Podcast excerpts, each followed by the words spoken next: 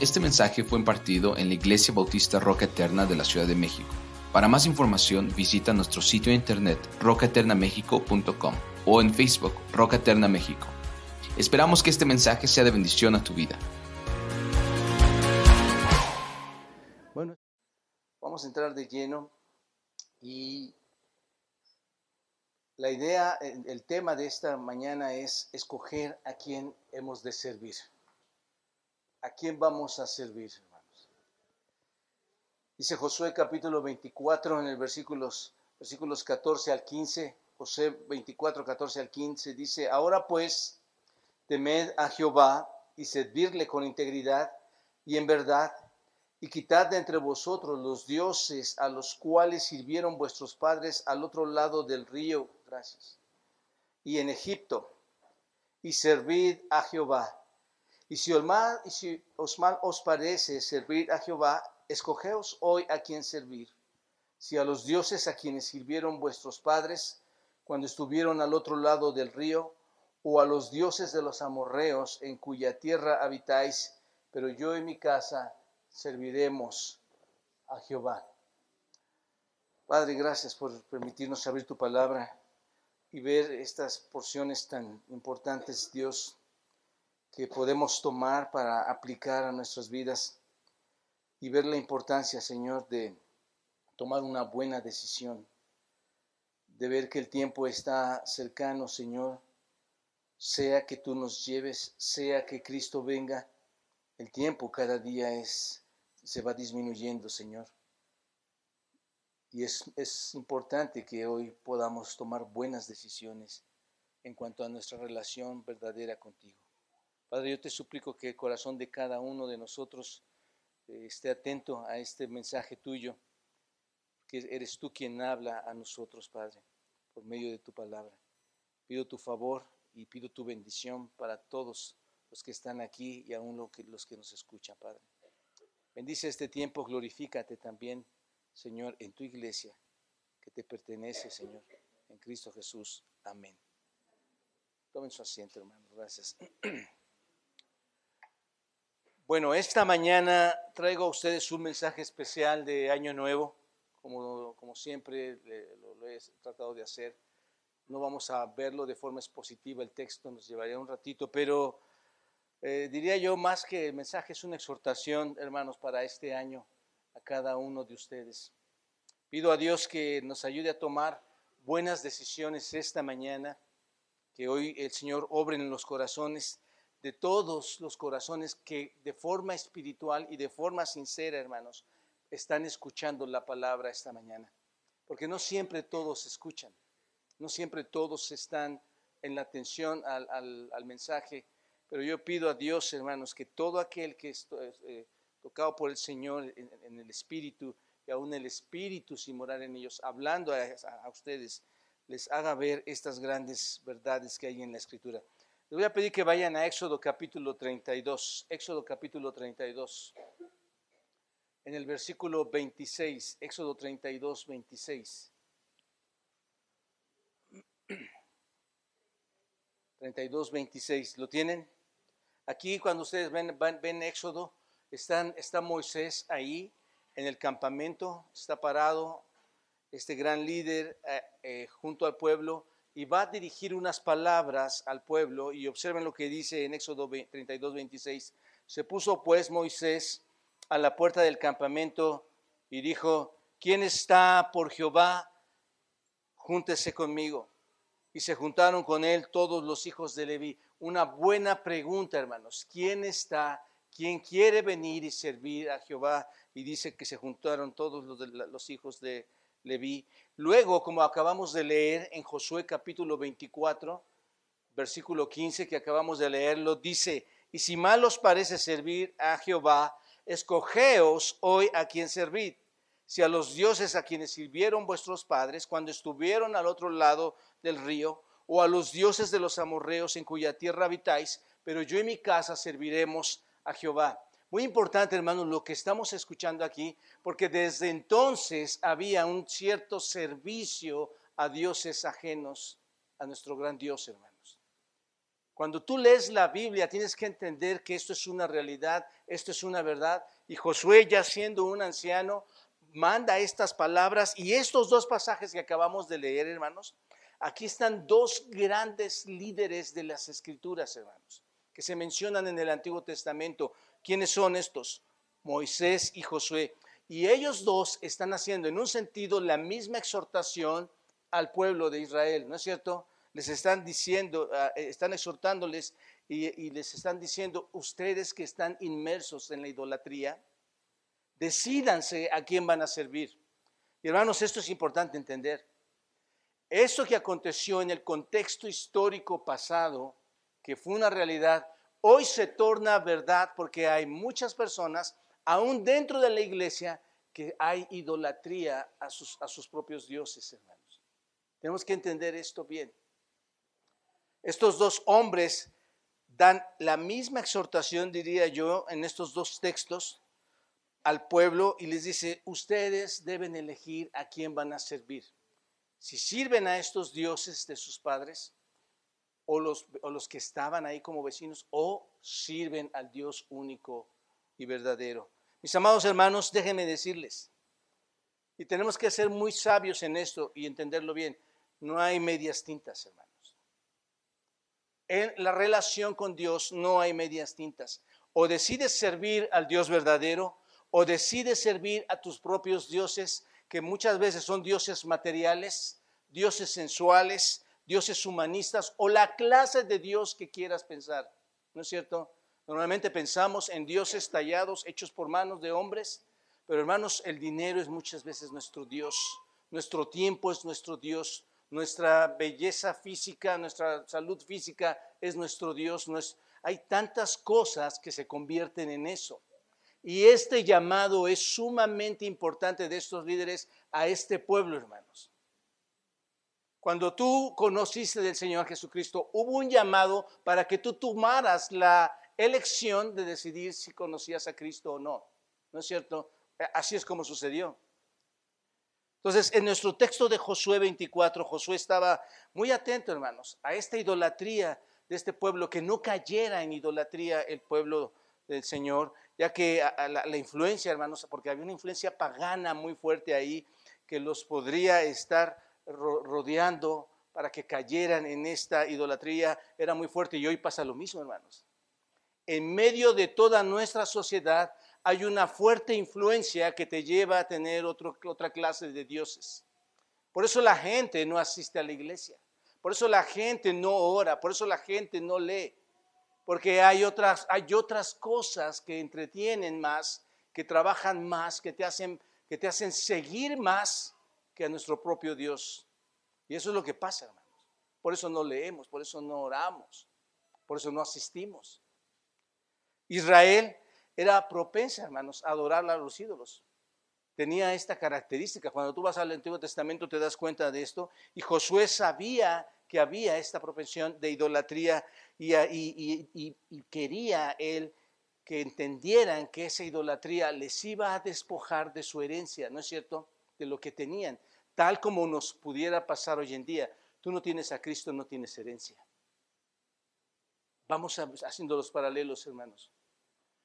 Tú vas a ser despojado del privilegio de tener una vida eterna, no ir al infierno, ser perdonado por Dios, mientras entiendas que la idolatría va a traer esa afección a tu vida de perder tantas bendiciones con el Señor.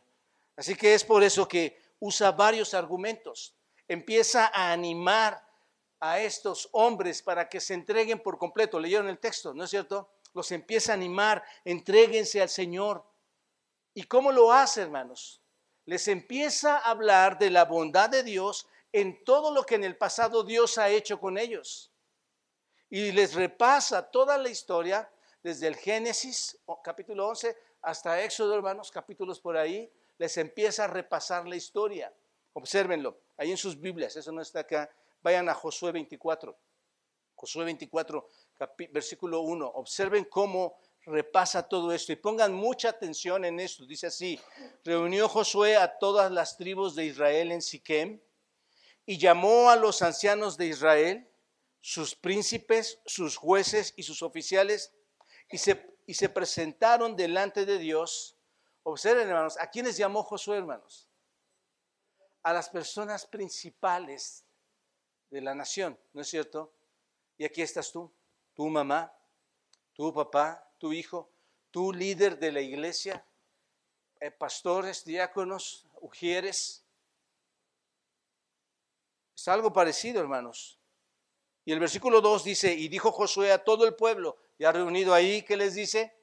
Así dice Jehová, Dios de Israel. Qué interesante es esto, hermanos. No quiero detenerme en todo esto, yo estaba pensando algo muy corto, pero piensen en esto.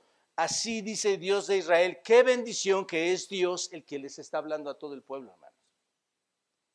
Observen lo que Dios le dice al pueblo de Israel por boca de Josué. Vuestros padres habitaron antiguamente al otro lado del río.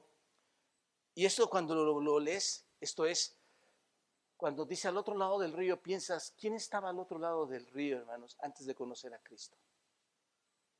Tú, tú y yo. ¿No es cierto? Vuestros padres que estaban al otro lado del río, esto es, Taré, padre de Abraham y de Nacor, y servían a dioses extraños, y yo tomé a vuestro padre Abraham del otro lado del río y lo traje a la tierra de Canaán. Qué interesante, hermanos. ¿Quién tomó a Abraham? ¿Ya estaba formada la nación de Israel, hermanos? No. ¿Quién hizo la elección para traer a Abraham? Dios. ¿De dónde, hermanos?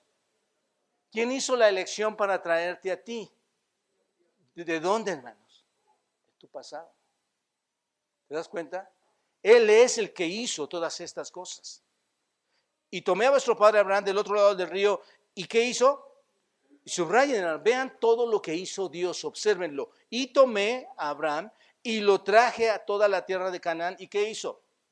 Y aumenté su descendencia y le di a quién? A Isaac. A Isaac, a Isaac, ¿quién le dio? Jacob y Esaú. Y a Esaú di el monte de Sier para que lo poseyese, pero Jacob y sus hijos descendieron a dónde, hermanos? A Egipto. ¿Se están, dándose cuenta de la historia, hermanos? Ahí está. Cómo sale Abraham, llamado por Dios, ¿no es cierto? Va a darle, esta, darle estas generaciones. Ellos bajan a Egipto y yo envié, observen otra vez, ¿a quién? ¿Quién envió a Moisés y Aarón? Dios envió a Moisés y Aarón. ¿Y qué hizo ahí en Egipto? Los hirió conforme a lo que hice en medio de él y después os saqué. Saqué a vuestros padres de Egipto y cuando llegaron al mar los egipcios siguieron a vuestros padres hasta el mar rojo con carros y caballería. ¿Recuerdan esta historia tan preciosa, hermanos? Y cuando ellos clamaron a Jehová, él puso qué, hermanos?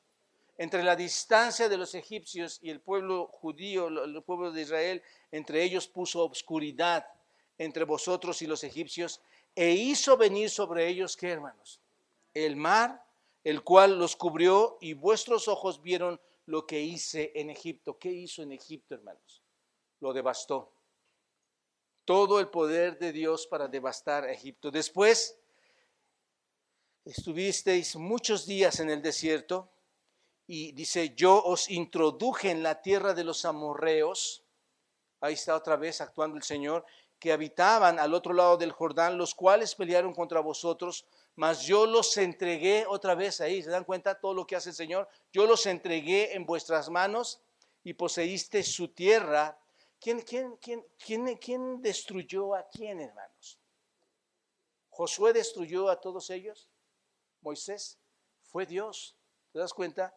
Yo los destruí delante de vosotros. Después se levantó Balac, hijo de Zippor, rey de los moabitas, y peleó contra Israel y envió a llamar a Balaam hijo de Beor, para que os maldijese, mas yo no quise escuchar a Balaam, por lo cual os bendijo repetidamente y os libré de sus manos.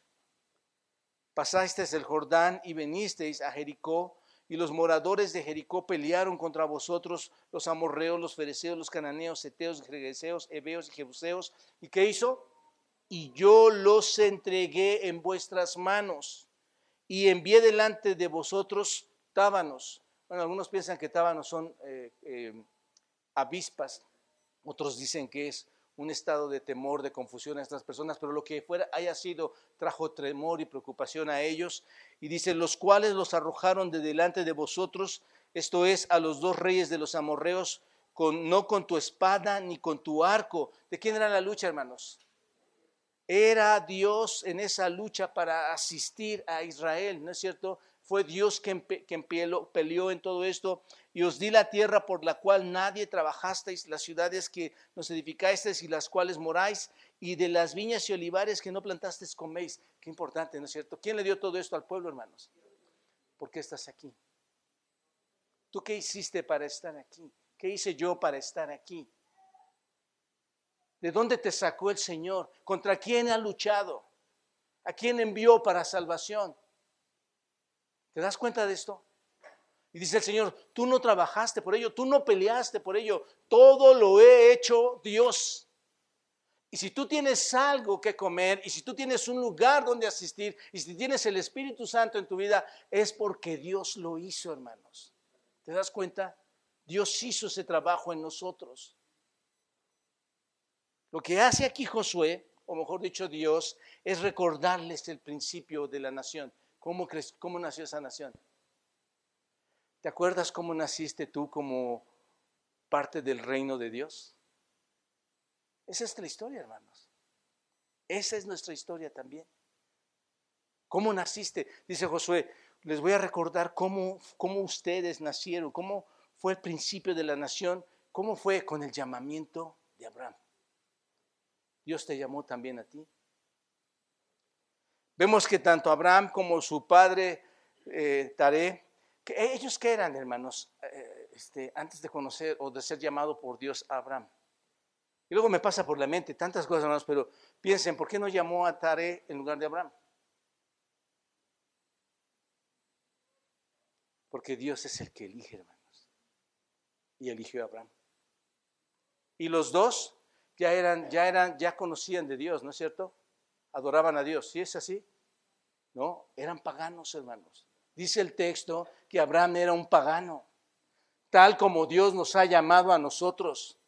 En nuestro paganismo nos llamó a nosotros. ¿Se dan cuenta de esto? Eran idólatras hasta que Dios los llamó y los llamó. ¿Por qué los llamó? ¿Por qué tenía que llamarlos, hermanos? Piensen en esto, piensen en la historia. Era solo gracia. Era solo su gracia, hermanos. No tenía que haber, nada, haber hecho nada de esto. Era su gracia derramada y los trajo del río. Era el río Éufrates, hermanos. Los trajo de ese río. Ahora, Dios llamó a Abraham. ¿Por qué, hermanos? Porque era especial, ¿no es cierto? Como era un pagano, lo llamó. No, hermanos, llamó a Abraham no porque fuera un hombre bondadoso, hermanos. Realmente Abraham era un pagano. Dios lo llamó debido a su amor. Dios lo llamó debido a su gracia, hermanos. Y observen el texto, luego dice que Dios le dio la tierra a Abraham, se, la dio a Isaac, se la dio a Jacob. Protegió a los judíos en dónde, hermanos? Ya estando en Egipto, ¿no es cierto? Los protege ahí y luego los libra con todo ese poderío, con toda su mano poderosa, los libra y los guía y los provee a todos ellos ahí en medio del desierto, ¿no es cierto? Solamente sintetizando la historia aquí. Luego derrotó a todas las, las naciones por causa de ellos, los trajo a través del río Jordán, abrió el río Jordán igual que el Mar Rojo, hermanos, igual. Los trajo por todo el río Jordán, ¿a dónde? A la tierra prometida. Dios te ha abierto paso a ti para que entres a su presencia, ¿no es cierto? Los trajo a la tierra prometida y arrojó delante de ellos a quienes, a todos sus enemigos. Les pregunto, hermanos, ¿qué otra cosa podría haber hecho Dios por este pueblo? Digo, Josué está narrando esta historia. ¿Qué otra cosa necesitaba hacer Dios por este pueblo? Los protegió, los proveyó, ¿no es cierto? Los liberó, les dio un lugar con Él. ¿Qué otra cosa necesitaban? La pregunta para nosotros es, ¿qué otra cosa necesitamos nosotros, hermanos? Si ya te dio un lugar, tienes a Cristo en tu vida, tienes una iglesia, tienes hermanos, tienes la propia vida. ¿Qué más necesita darnos Dios, hermanos? Pero nuestras elecciones muchas veces son equivocadas de nosotros los creyentes, hermanos. Nos equivocamos al elegir. Ya había hecho mucho por ellos, obsérvenlo. Entonces, ellos tomaron posesión de la heredad y ¿qué hicieron? Disfrutaron de todas esas bendiciones, ¿no? Estuvieron ahí, lo disfrutaron. Hermano, piénsalo, el hecho de estar en una iglesia es una posesión que tú puedes disfrutar, ¿o no es así? Digo, yo cuando llego, y uh, hace ratitos, semanas, ya son dos, tres semanas que no veía algunos, pero veo sus rostros y me, me encanta, hermanos, verlos en la iglesia. Eso es un placer para mí. ¿No es cierto? Eh, estar en un lugar como este es algo que nos trae gozo, hermanos. Entonces, les pregunto, o la pregunta entonces aquí sería, ¿cuánto debían amar y servir al Señor después de todo lo que había hecho con ellos? ¿Cuánto, hermanos? ¿Cuánto debían amarlo? Digo, no debería haber habido ninguna pregunta de Josué. Piénsenlo, si, si él les está diciendo, elijan a quién servir, ¿había un problema ahí o no? Sí. Y piénsenlo, hermanos, este es el punto que quiero que entendamos.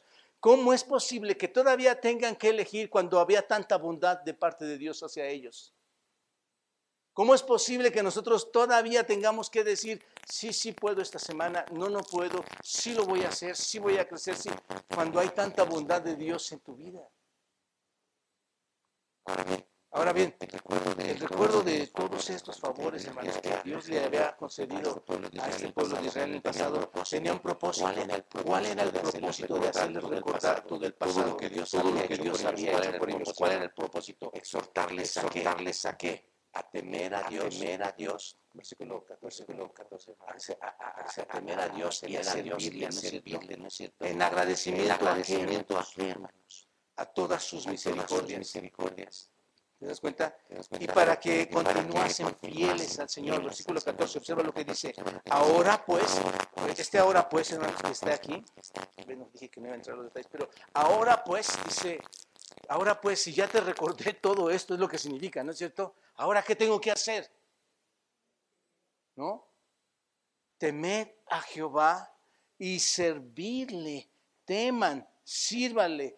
¿Cómo, hermanos? ¿Cómo? Aquí es donde mi corazón se derrama ante ustedes, hermanos, porque no es posible que una iglesia no viva para el Señor y para Él con integridad. ¿Están de acuerdo en esto? Es muy importante, hermanos, que la iglesia, cualquiera que sea el número que va a ser arrebatado o llevado a la presencia del Señor, le sirva, le tema con integridad. ¿Y cómo? ¿Y qué más, hermanos? en verdad, no, seamos honestos. En muchas de tus elecciones, ¿en dónde dejas a Dios? Seamos honestos. Hermanos, esto se va a ser demandado a nosotros en, no en muy poco tiempo, no en muy largo tiempo, hermanos. En breve Dios va a estar con nosotros o estaremos con Él. Esto va a ser demandado.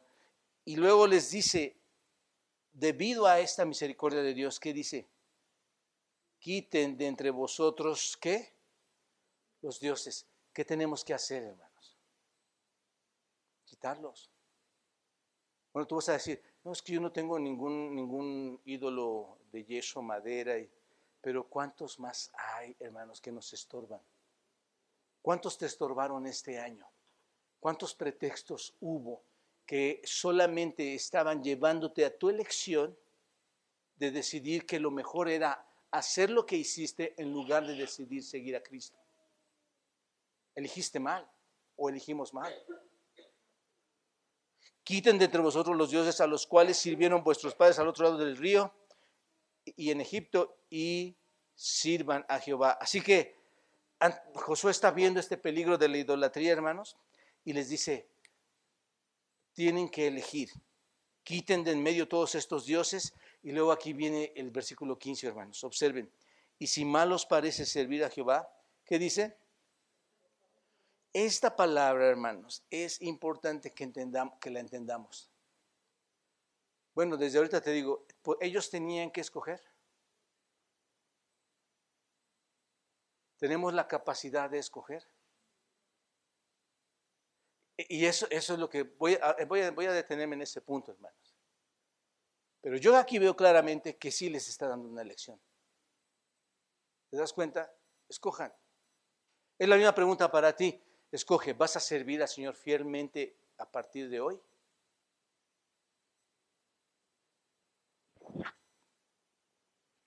Así que dice, escojan a, hoy a quién servir.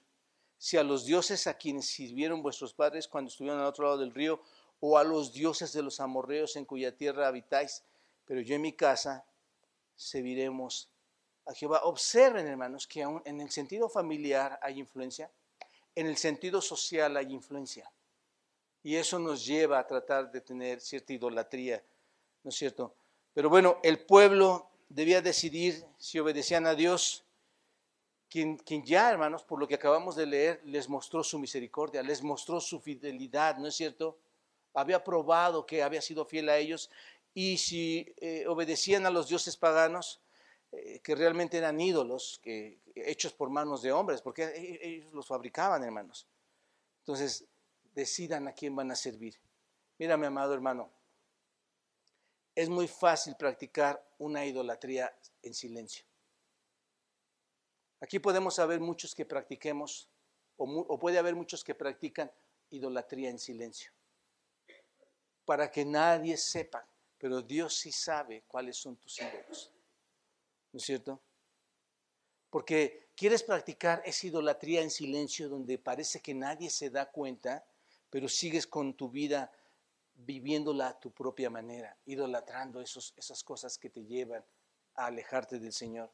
Sin embargo, déjame decirte, pronto, si no es que hoy mismo, y ese es mi ruego para el Señor, hermanos, va a llegar el momento en que tengas que decidir a quién o qué cosas van a mover o van a dirigir tu vida. ¿Te das cuenta? Muy importante. La elección la tienes tú únicamente. ¿Eliges seguir a Dios o eliges servir y seguir a otros dioses imperfectos? los cuales, hermanos, realmente no existen, ¿no es cierto? ¿Por qué? Porque el hombre los crea y no tienen poder para ellos, no, esos dioses no te traen satisfacción, aunque tú creas que vas a tener muchos recursos, hermanos, los dios, el recurso no te va a traer satisfacción. Eso sí, esa idolatría que tienes por ciertas cosas no te trae bendición, ¿o sí? En lo absoluto. Ahora, Josué les exhorta a que, a que se acerquen, que se unan al servicio a Dios de una manera muy razonable, muy profunda. Está hablando con ellos. No sé si tú te das cuenta, les está diciendo, oye, Dios ha hecho tanto por ustedes, razonen, piensen bien. Esto nos lleva a Romanos 12.1, ¿no es cierto? Cuando, cuando, lo, que ya hemos estado estudiando, cuando dice, así que hermanos, os ruego por las misericordias de Dios que presentéis vuestros cuerpos en sacrificio vivo, santo, agradable a Dios, que es el culto racional y no se conforme en este siglo sino transfórmense por medio de la renovación del entendimiento para que ustedes puedan comprobar cuál es la verdadera voluntad de Dios. ¿Cuál es, hermanos? Esa es perfecta, es agradable y es perfecta. Pero ¿cuántas decisiones mal has tomado hasta hoy? Entonces, Él deja este asunto a la elección de ellos. Insisto en esto, hermanos, muy importante, versículo 15. Vemos aquí que les pone claramente, o sea, este pasaje está tan claro, hermanos, que les dice, están las opciones aquí puestas. Te voy a decir a quiénes debes de servir. Por un lado, ¿a quién debían de servir, hermanos? Al Dios único, verdadero y creador de todas las cosas. Y por otro lado, no es cierto, o sea, no hay manera de decir, me hice bolas porque no, sabía a quién servir. Josué les dice, o sirves al Dios verdadero o sirves a los dioses paganos. Hermanos, les pregunto, o sirves al Dios verdadero o sigues sirviendo a tus dioses. O seguimos y quiero incluirme, hermanos, porque hay una, hay una forma de, de someterte a cosas que te llevan a, elegir mal. y, entonces Josué se los presenta tan claramente y yo se los presento tan claramente, hermanos. O servimos a los dioses ajenos, paganos, o servimos a Dios. ¿Cuál es tu elección? Todo mundo va a decir, pues servimos a Dios. ¿Quién va, a, ¿Quién va a negar eso, hermanos? ¿Quién lo va a negar? El punto es que nuestras vidas no demuestran eso. ¿Por qué? ¿Qué es lo que pasa? por la, ¿cuál es la razón por la que mi vida no demuestra esa elección correcta? Les pregunto, hermanos, estaba hablando yo con unos hermanos hace unas, ya un buen rato, no los veo aquí. Ah, sí, ahí están. Y decía, a ver, ¿a quién vas a hacer?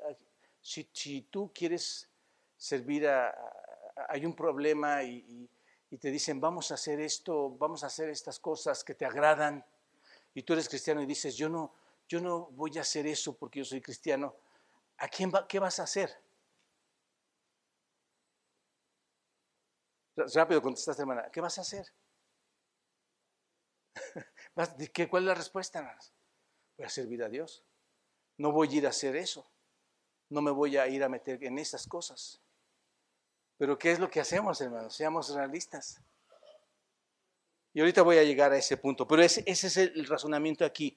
Vemos aquí, hermanos, que les propone, estos son los dioses de antepasados y este es tu Dios verdadero. Los dioses, los dioses que son vecinos tuyos ahora en esta tierra, tú de los amorreos, ¿no es cierto? Ahora estás en esa tierra habitándola, ¿a quién vas a servir? Ahora, hermanos, cuando tú lees este texto, al parecer había entre el pueblo algunos a quienes les parecía mal servir, ¿no es cierto? A, Dios. Y si os parece mal servir, ¿se dan cuenta? Parece que algunos no, no, querían hacerlo, hermanos. Hay algunos que siempre están dispuestos a poner objeciones, ¿no es cierto? No, yo no lo voy a hacer. Y se dejan llevar por todas estas cosas, pero a esto les parece poco razonable que, hermanos, negarse a sí mismo, Romanos 12.1, ¿no es cierto? Mortificar esa carne, les parece, dicen, eso no lo tenemos que hacer. Así que Josué les surge, les dice, escojan hoy a quién sirven, escojan ahora mismo este asunto, ya se los expuse claramente, ¿no es cierto? No estén titubeando, no estén, no estén pensando si, si van a servir o no, ya está claramente, tomen lo antes posible esta decisión. Yo les diría a ustedes, hermanos, ¿cuál decisión vas a tomar? Con esta urgencia, hermanos, Josué da a entender que la voluntad de Dios, hermanos, en cada uno de nosotros es que hagamos una profesión cristiana, de, nuestra profesión cristiana, un asunto verdadero. Que hagamos de nuestra, de nuestra convicción cristiana un asunto de, de voluntad de elección personal, hermanos. Algo real. ¿Te das cuenta? Que la iglesia sea real. Hoy las iglesias se mueven por demasiadas emociones. Y detrás de todas esas emociones hay mucha idolatría, hermanos. O aceptas o rechazas. Es tan simple como eso. Ahora, el punto es que los deja su elección, ¿no es cierto? Josué está lleno de convicción, está lleno de fidelidad. Ha, sido la historia de Josué, ¿no es cierto?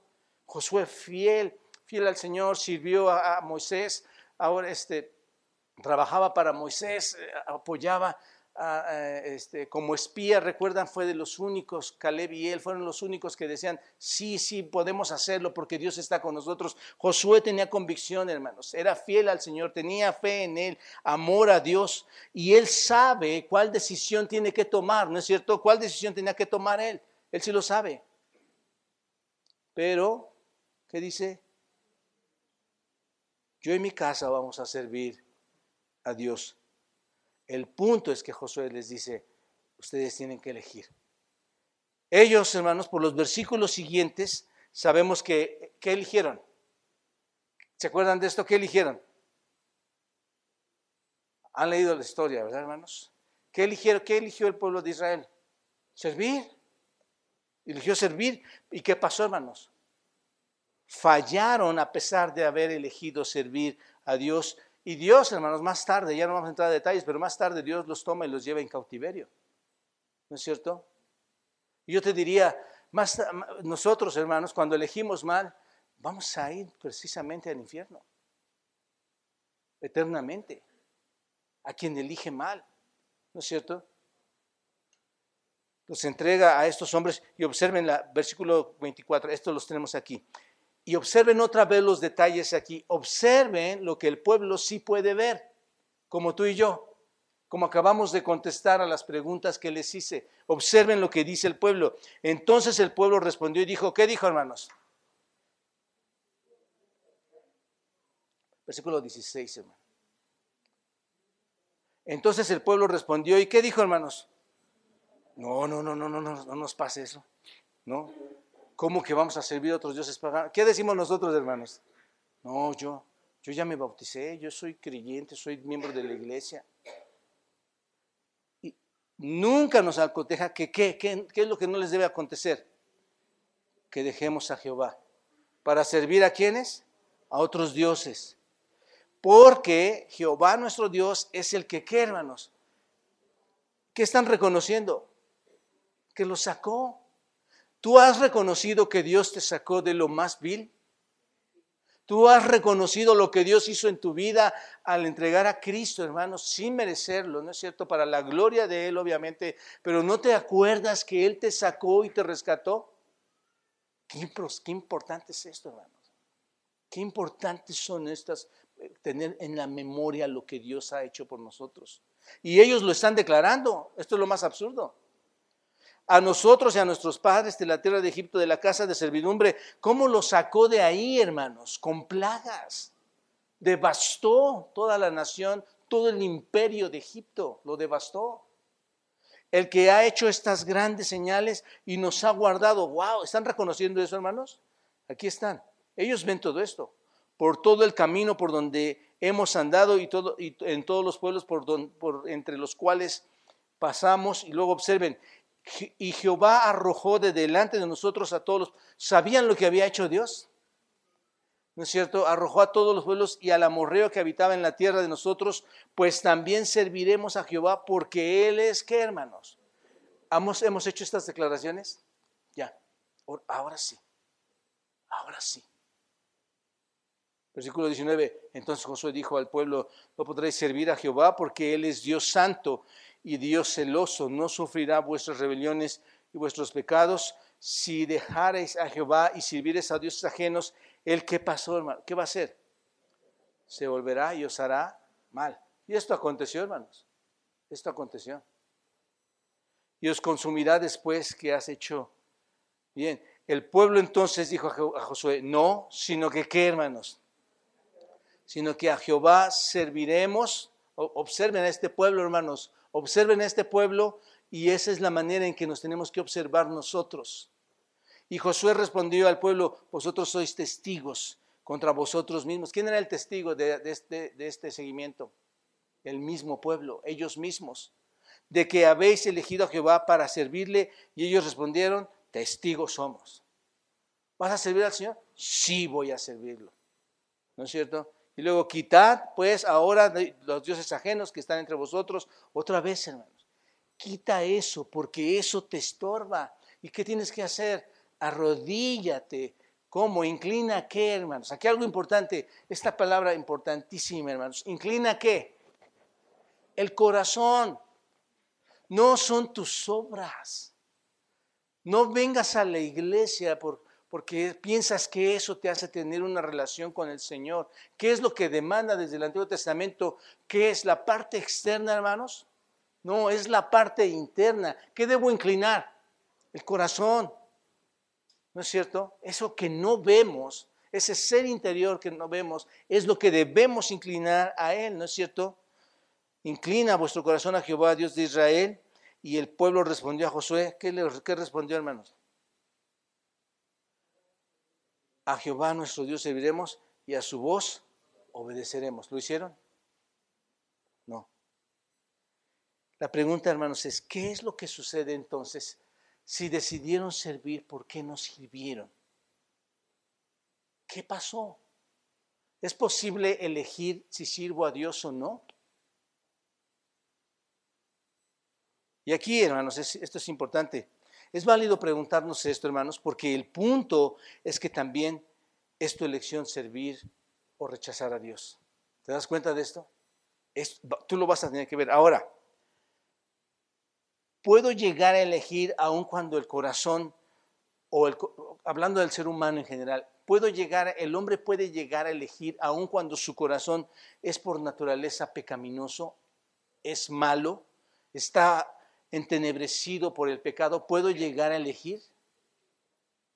Bueno, déjenme detenerme aquí y aparto el libro de Josué, y aquí es donde quiero llevarlos, hermanos. eh, para decirte algo importante. Nosotros no hacemos elecciones morales, esto es, entre lo bueno y lo malo, sin que nuestra mente apruebe, hermanos, la dirección de nuestra elección. ¿Me, explico en esto? Yo no, yo no decido, ¿cómo decides tú? Ay, pastel de chocolate. ¿Cuál, voy a elegir, hermanos? ¿El de vainilla o el de chocolate? Yo, yo, ¿cuál voy a elegir?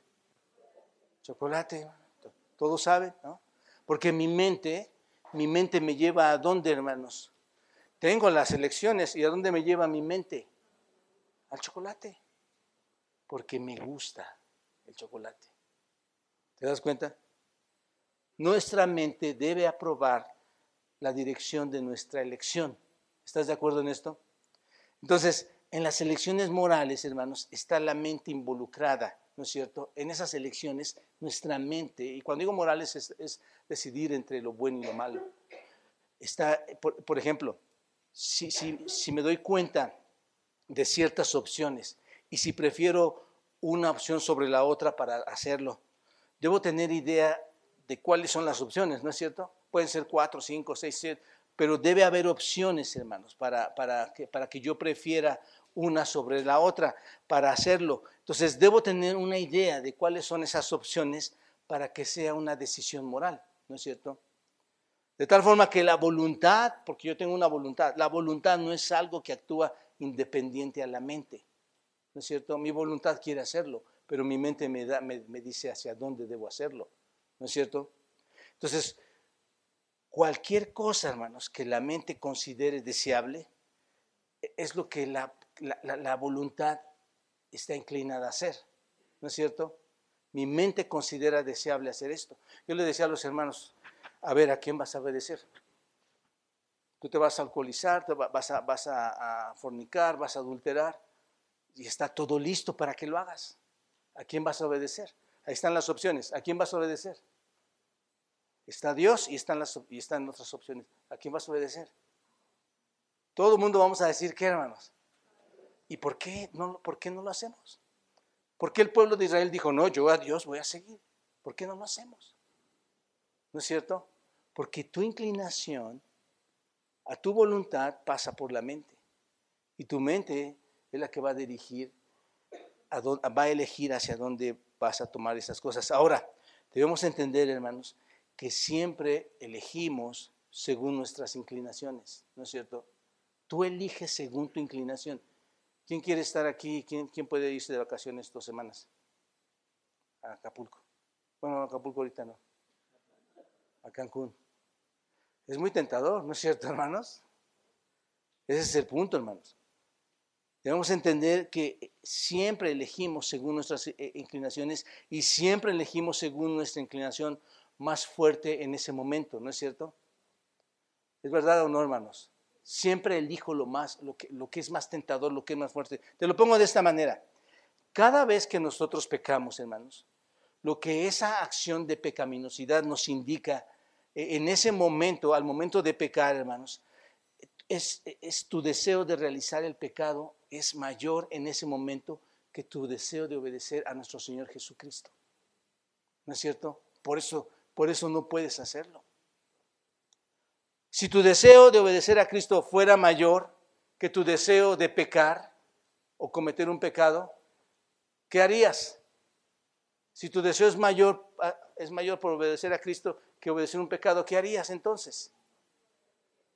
Obedecerías a Cristo, ¿no es cierto? No pecarías porque tu deseo es mayor, ¿no es cierto?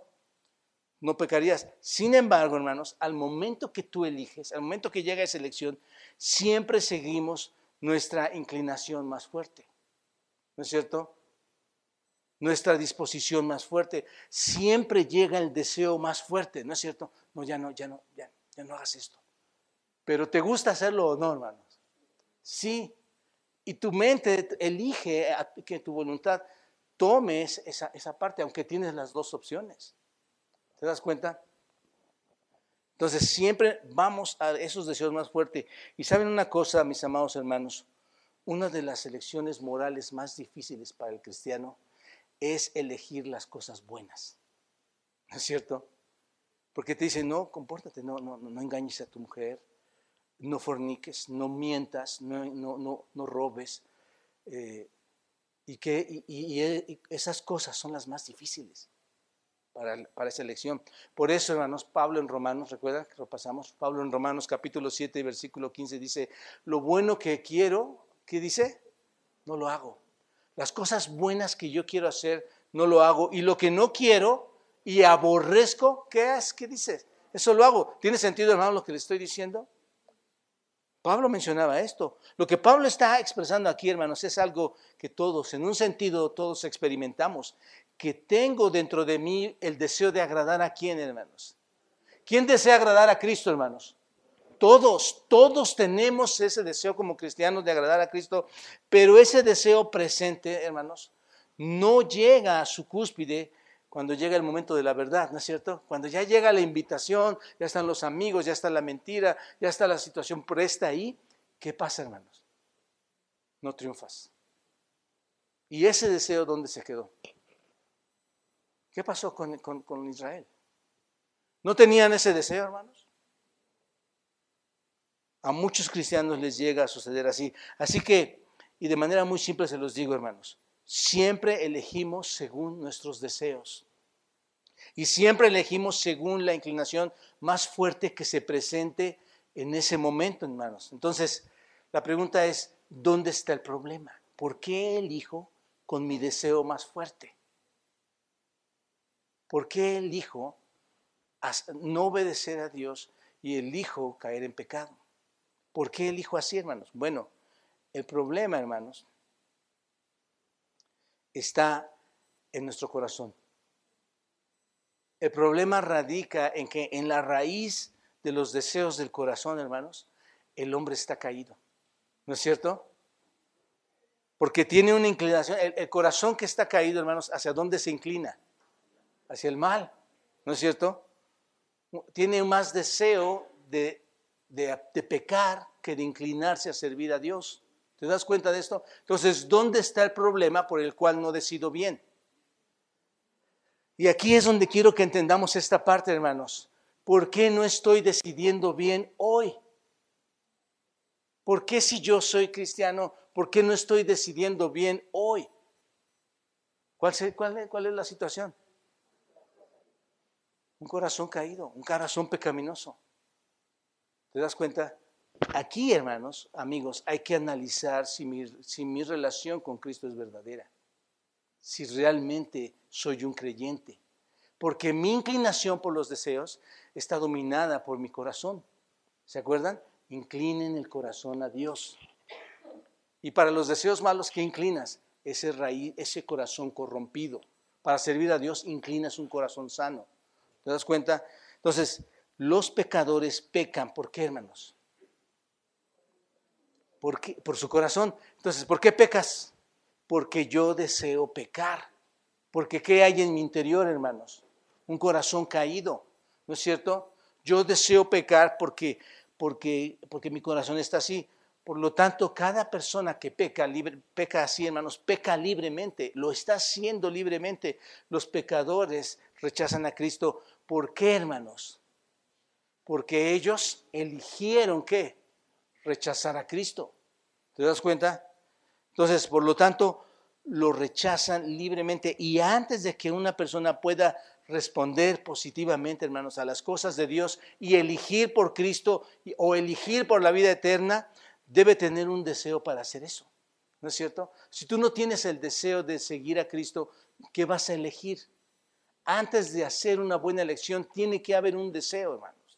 ¿Te das cuenta? Pero hay dos cosas que debemos saber y entender cómo es que elegimos. Esto es importante, hermanos. Existe la habilidad moral y existe la habilidad natural. La habilidad natural, hermanos, son todas nuestras habilidades que por naturaleza Dios nos ha dotado. ¿De qué eres capaz? ¿Qué, qué eres capaz de hacer como una habilidad natural? Bueno, tú puedes ver, ¿no es cierto? Hablar, caminar, correr, ¿no es cierto? Incluso puedes decidir cosas, ¿no es cierto? Y aquí es donde yo les decía, podemos decidir o no, podemos elegir o no. Puedes decidir, ¿no es cierto? Tienes una capacidad natural para decidir, pero también está la habilidad moral, hermanos. Esta es la capacidad de ser rectos, así como de ser pecadores. ¿Te das cuenta? Mira, el ser humano fue creado con la habilidad de ser recto o ser pecador. Pero ¿qué pasó, hermanos? Fue creado con las dos habilidades. Pero ¿qué pasó, hermanos? El hombre cayó. ¿Te das cuenta? En el Edén, ¿qué podía hacer ese hombre, hermanos? Tenía la habilidad de hacer las dos cosas. La, la, habilidad moral y la habilidad natural. Porque no estaba su corazón caído. ¿Te das cuenta de esto?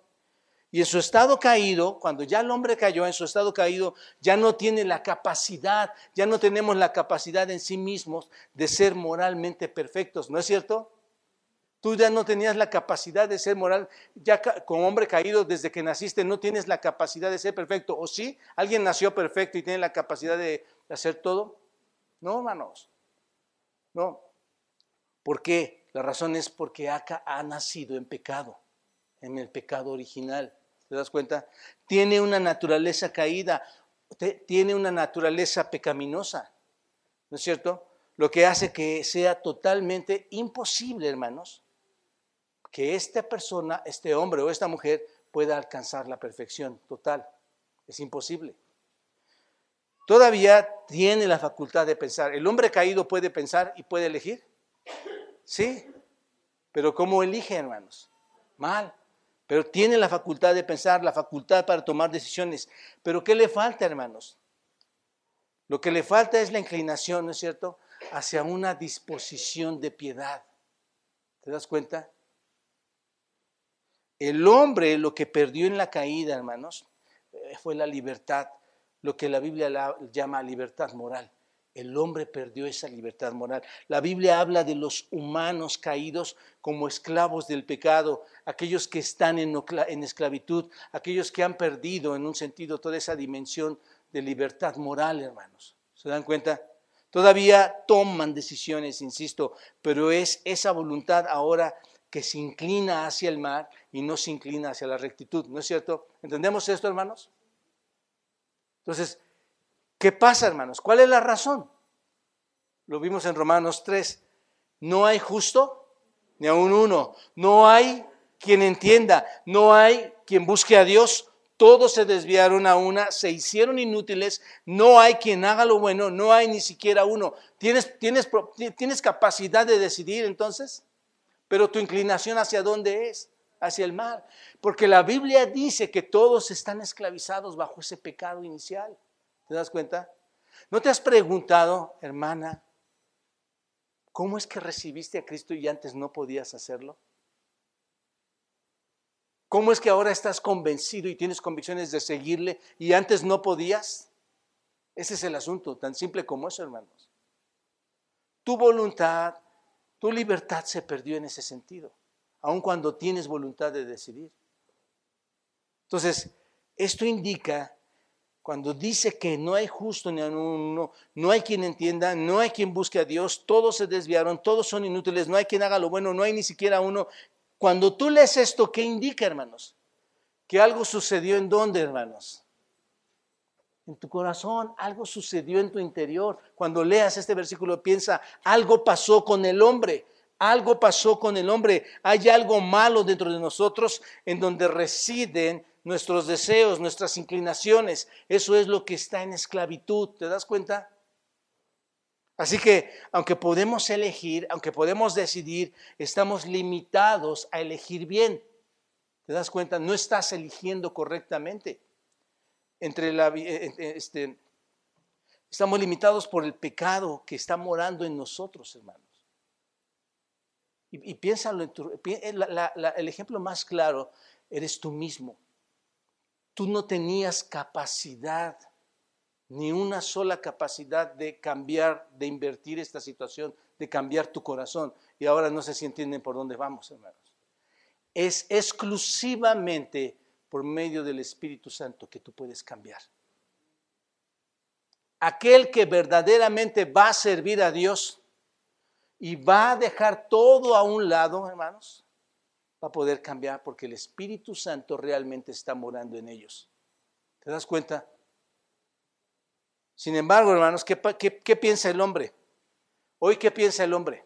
No, yo tengo la libre voluntad de elegir. ¿No es cierto? ¿No es lo que dice? No, yo.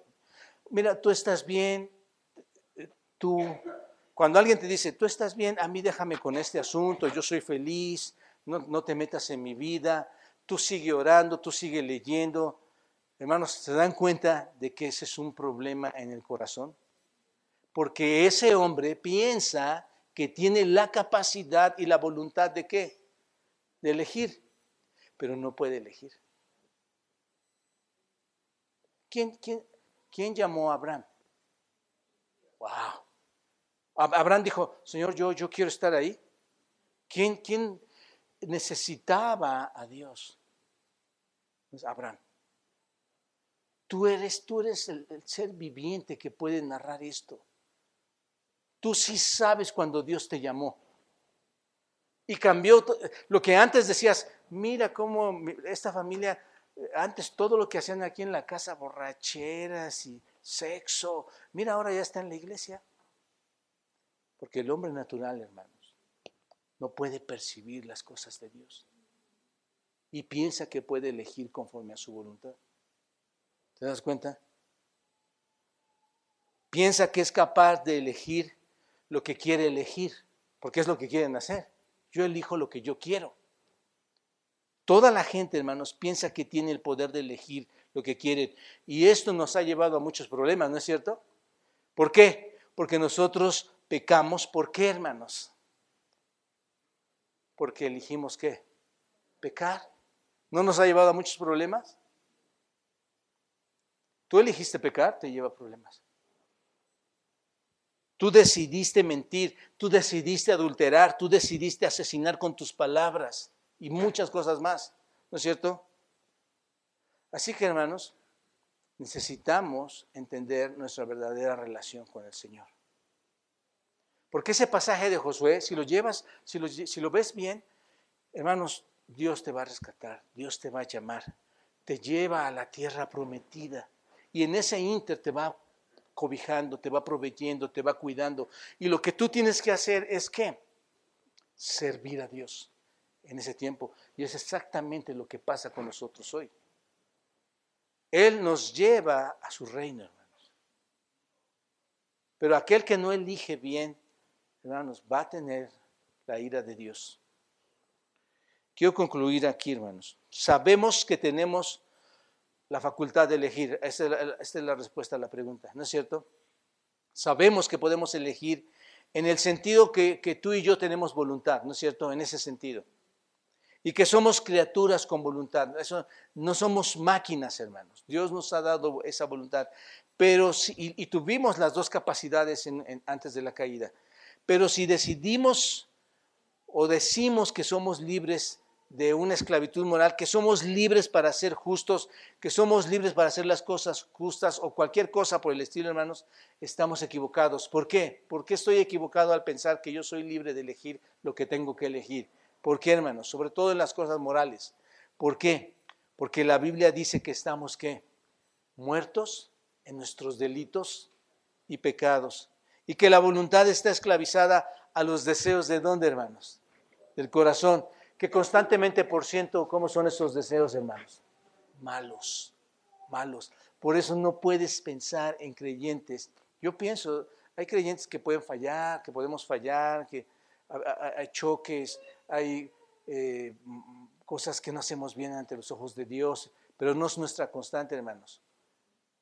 El asunto es que cuando, cuando tu corazón es constante en eso y piensas que eres un creyente, ahí hay un problema, hermanos y ya lo acabamos de identificar.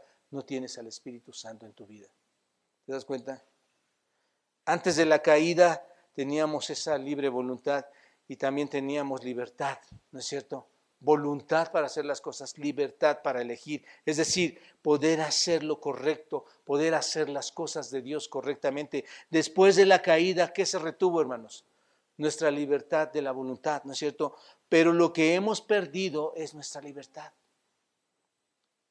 Y solo, escuchen bien esto hermanos, solo el Espíritu Santo puede restablecer la libertad que hemos perdido en la caída. Solamente Él, hermanos. Yo doy gracias a Dios por muchos de ustedes que tienen el Espíritu Santo. La gente hasta ahora mismo, hermanos, dice Efesios 2, está muerta en sus delitos y pecados. Necesita del Espíritu Santo y eso solo puede ser verdad si te acercas a Cristo. Solo puede ser verdad si con humildad, con sinceridad, con verdad le reconoces, si atiendes al llamado de Dios a tu vida, quien, quien decide por su gracia y amor perdonar tus pecados. Hermano, no tienes que servir entonces al Señor habiendo hecho eso Él. Solo de esta forma vas a poder llegar a elegir verdaderamente, hermanos. Es la única manera en que vas a poder elegir de verdad. Piensa, ¿cuántas veces has querido elegir seguir a Dios y no funciona? ¿Cuántas veces? Y eso es quizás porque el Espíritu no mora en ti. Te has engañado. Oro, hermanos, a Dios que te dé entendimiento de esto y te incluya junto con otros que ya tienen o ya entienden lo que es seguir a Dios para producir una iglesia fuerte, hermanos, para producir una iglesia que le dé la gloria a Dios. Oro a Dios por, por ustedes, hermanos, por oren por nosotros, que Dios produzca esa iglesia fuerte. Y, solo, y estoy convencido por las escrituras, hermanos, que no son todos, son algunos de la iglesia que en su fe en Dios, en, que su casa y su familia servirán a Jehová, servirán a Dios, son los que realmente, hermanos, están tomando buenas decisiones. Y hermanos, estamos a tiempo. Amigos, estamos a tiempo. Hoy podemos revertir las cosas con el poder del Espíritu, porque tú no puedes hacer nada. ¿Te das cuenta? Tú no lo puedes hacer. Tú necesitas del Señor para que esto cambie.